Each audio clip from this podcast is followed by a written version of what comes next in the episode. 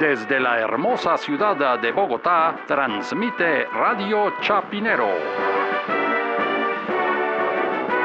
Y estas son las noticias.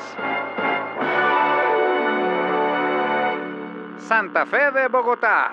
El cono que se peleó en la calle se deprimió y tuvo que ir al psicólogo. Más noticias cuando regresemos. ¿Cómo así un cono que se peleó y si- no, no entiendo esa noticia, No, pero no, es ponen que el con la- cono, el cono es un personaje. O sea, es el Coné, cono. el de Condorito, Coné, ¿no es Coné? No, no, no es ni tampoco Zulu como cono el de Hawái 5.0, no. Este es cono, que es un cono de esos. ¿se pero acuerda? de plástico, esos Es plástico, sí, pero el tipo que va por debajo. ¿Cómo así se metió un tipo debajo de un cono de sí, es plástico? con una campaña de la alcaldía de Peñalosa que me imagino que fue liderada por Antanas Mocus. Ah, Tiene claro, los todo el sello. contratos de los visionarios, sí, Claro. sí. Entonces, es un tipo, o varios, eran varios que se disfrazaban de conos, iban por la calle enseñándole a la gente que había que respetar los conos en la vía pública. Pero desgraciadamente tuvo un altercado con un motociclista y salieron a pelearse y bueno, y a la final se acabó la campaña. El tipo entró en depresión porque salió un video donde pues, mencionaban su nombre. Ah, me imagino que entró en depresión porque estaba cuidando el deprimido de la 94. ¿Eso No, es ser ¿cómo se le deprimente o no? ocurre?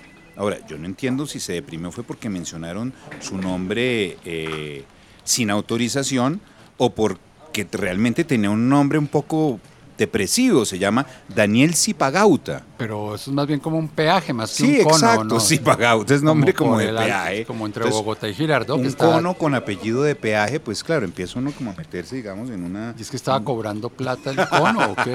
No, no, no, no, le pagaban, pero al final como se acabó la Ah. campaña se quedó sin eso. Porque fue al psico. al No, psico- porque es que imagínense, eso le pasa a mucha gente que son personajes eh, disfrazados. Es decir, ¿se acuerda del pollo frisbee? Ah, claro. Sí, que, que uno le digan Eduardo Arias, el pollo frisbee de la 106 con 19. Claro, que usted se disfrazaba de pollo y salía ya Claro. anunciando que podían entrar al O El almacén. corpavisador de Corpavi, imagínese el Ese que también hizo. entró en depresión porque cuando se acabó, ese era el enano que andaba vestido como de esa especie de cajero automático de, de los de los Sí, setentas. Sí, un cajero premoderno. No, ¿qué tal el León de Santa Fe? Que uno lo ve en el estadio ahí bailando y brincando. No, y como se murió Monaguillo, el tipo también entró en depresión.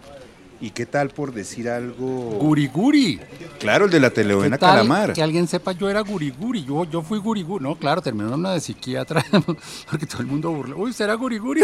Pero fresco que esos van a salir adelante, porque si salió adelante Telésforo Pedraza. Porque el de que se disfrazaba de pastranista, de ospinista, de No, no, no, no. laureanista. Es que el cuento es que la mamá quería que se llamara teléfono y el papá semáforo, y como no se pusieron de acuerdo, le pusieron telésforo. Uy, yo sí deprimió cualquiera. ¡Al al aire, al aire, al aire. al aire.